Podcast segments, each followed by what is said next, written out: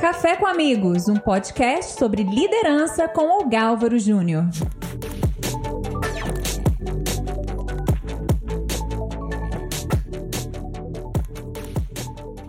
Bom, doutor, no bloco anterior a gente estava falando sobre, terminando falando sobre burnout, uma palavra em inglês que é mais ou menos assim, queimou, né? Torrou. Fritou. Fritou. Tô fritado. E aí a gente estava falando sobre os extremos do descanso e do trabalho. É, lendo recentemente uma literatura sobre liderança, o autor diz: olha, o bom líder começa a sua agenda programando o seu descanso. Ou seja, antes Excelente. é, é, é antes de começar a rotina de trabalho do ano, ele falou assim: eu vou lá e vou criar os meus pontos, que seriam os meus pit stop, que nem você, você colocou mais cedo, falando sobre. é, olha, eu, eu preciso ter o meu momento de lazer com a minha família, eu preciso entender que eu criei uma poupança e até porque eu consiga continuar no ritmo de vida, às vezes tendo que operar 12, 13, 14 horas, dependendo das complicações, pode se estender mais. é, eu preciso ter um momento em que eu tenha refrigério, né? Recentemente eu assisti esse filme, essa biografia do, do, do- do Fred Mercury, Bohemian Rhapsody. É. E aí tem uma hora que a ex-esposa dele chega e ele tá com os amigos e virando a noite com festas. E ela falou uma, uma expressão inglesa que a gente não usa comumente, mas ela falou assim, é, é, você está queimando a vela dos dois lados. Né? Uma, uma- impressão. Quem, quem já ficou no escuro e já usou vela, a gente sabe que a gente pode usar a vela de um lado, né? E você pode depois você pode virar a vela, achar o pavio e usar do outro lado. Então, o, o- o burnout é quando realmente você está queimando a vela dos dois lados. Pôs ela deitada e pôs ela para fritar do. É, um então- eletrodo. Exatamente. Então, sim, é, o organismo ele tem um limite. Tem um limite. Então, é, algo, a- você tem que conhecer esse limite, né? Não é para todo mundo. Então, se você vê que aquilo está fora do seu limite, talvez não é aquela posição de liderança que te serve melhor. Não é aquela posição, é, é, naquela profissão que, que o seu organismo não está preparado para aquilo. Então, o burnout ele pode acontecer em diversas situações. Não dá para você falar assim, poxa, mas ó, o, o meu colega, que faz a mesma atividade que eu, consegue fazer tal coisa. Não depende. Organismos são diferentes. Então, o burnout, o que, que é, falando em termos médicos? É aquela situação onde o seu organismo passa a ativar mecanismos de defesa para que você pare de fazer aquela atividade. O que, que é isso? Aqui, por exemplo, você começou a se estressar demais, seu organismo começa a produzir ácido clorídrico demais e forma um buraco no seu estômago, uma úlcera, uma gastrite mostrando que você não pode se estressar mais. Quer ver uma coisa que ele começa a fazer?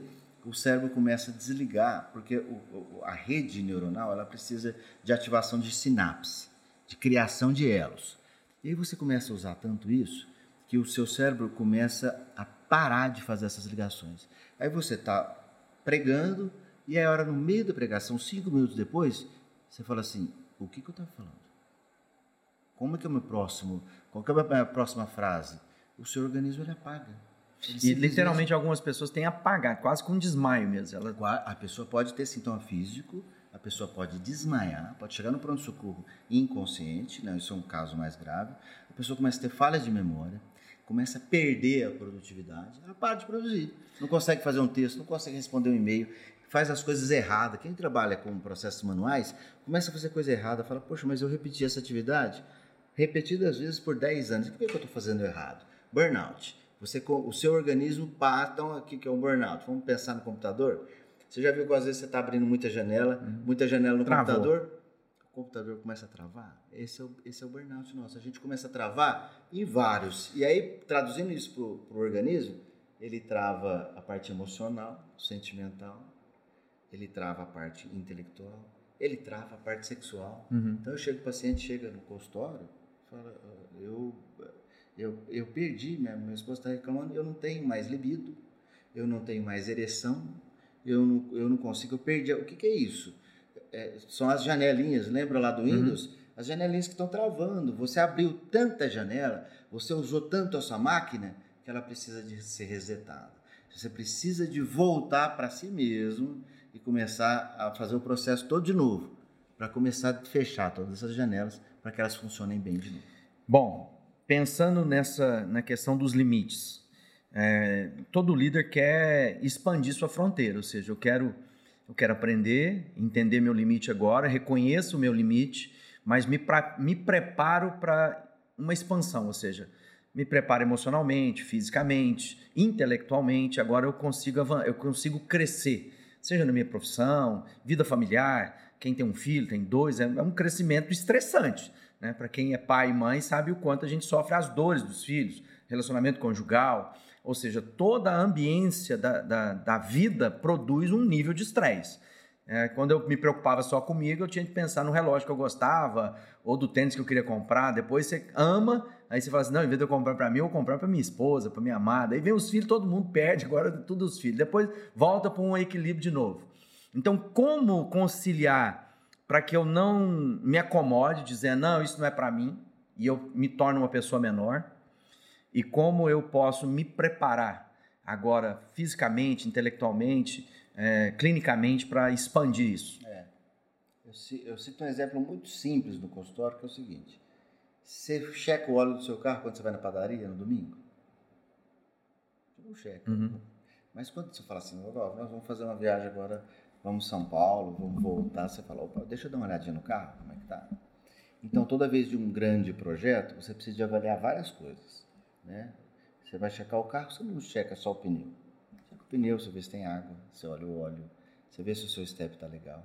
Então, uma falha que a gente vê, e aí até mesmo dentro da, da igreja, até mesmo em gente que se preocupa muito, às vezes eu, eu, eu vejo gente nesses projetos com moradores de rua, projetos dessas missões que a gente tem humanitárias, as pessoas se preocupam tanto com a saúde dos outros, tanto, e às vezes eu falo assim, mas você é, olhou, parou para olhar um pouquinho que você precisa se amar também?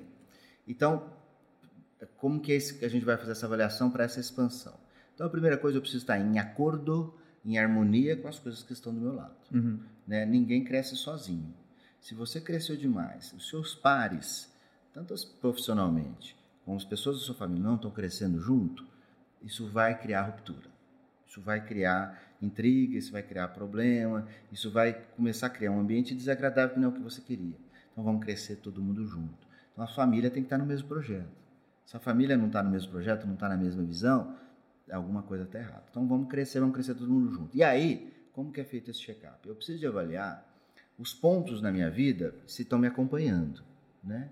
Eu não posso me preparar para ser um, um, um missionário na África, que é o sonho da minha vida, e, e quando eu estou no avião, minha pressão está 17 por 10. Que preparação que eu fiz?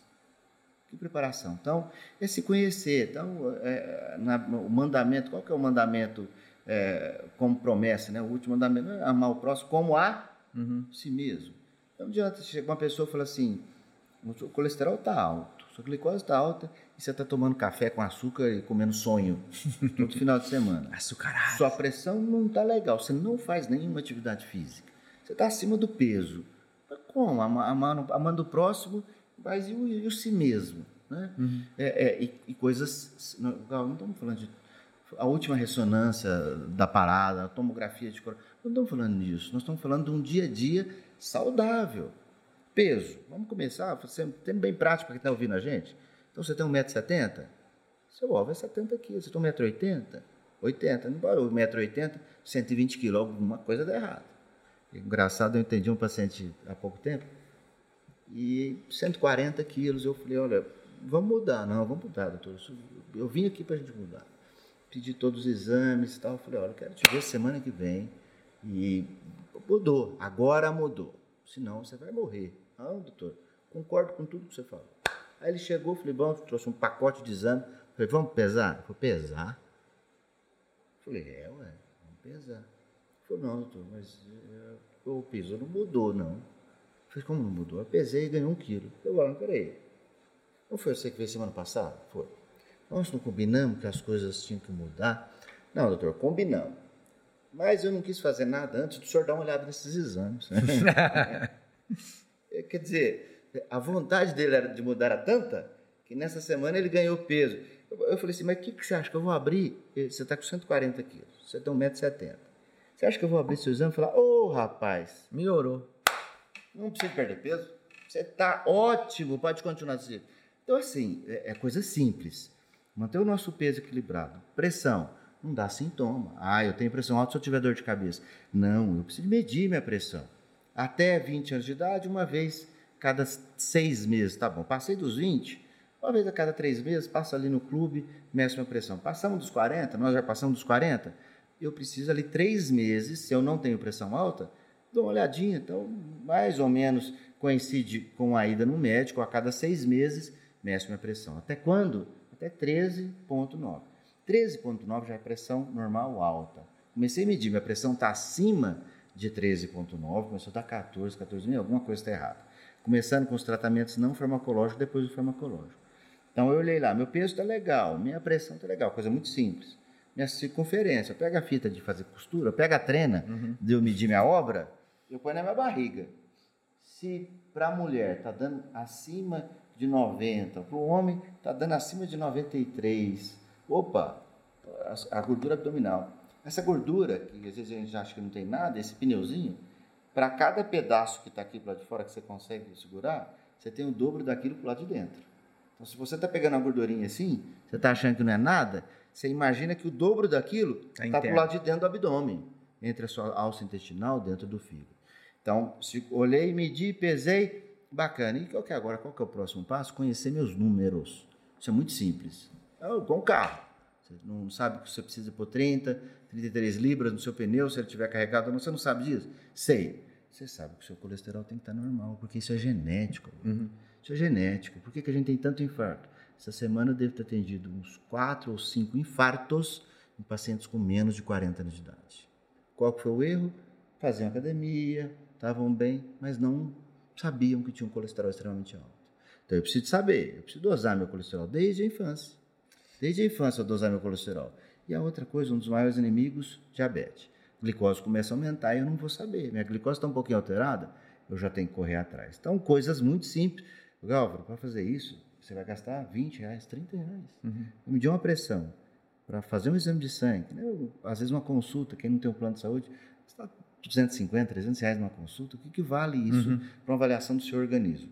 E aí, depois que eu avaliei, que eu vi que a minha máquina está legal, eu preciso mudar agora então, a minha cabeça. Minha cabeça. Como... Mas vamos falar isso no próximo bloco. A gente volta. A gente volta para as perguntas que você quer formular. Se você que está nos acompanhando aí pelo Facebook, pela internet, formula sua pergunta e manda para a gente. A gente já tem algumas que eu vou fazer, doutor Rodrigo, no próximo bloco.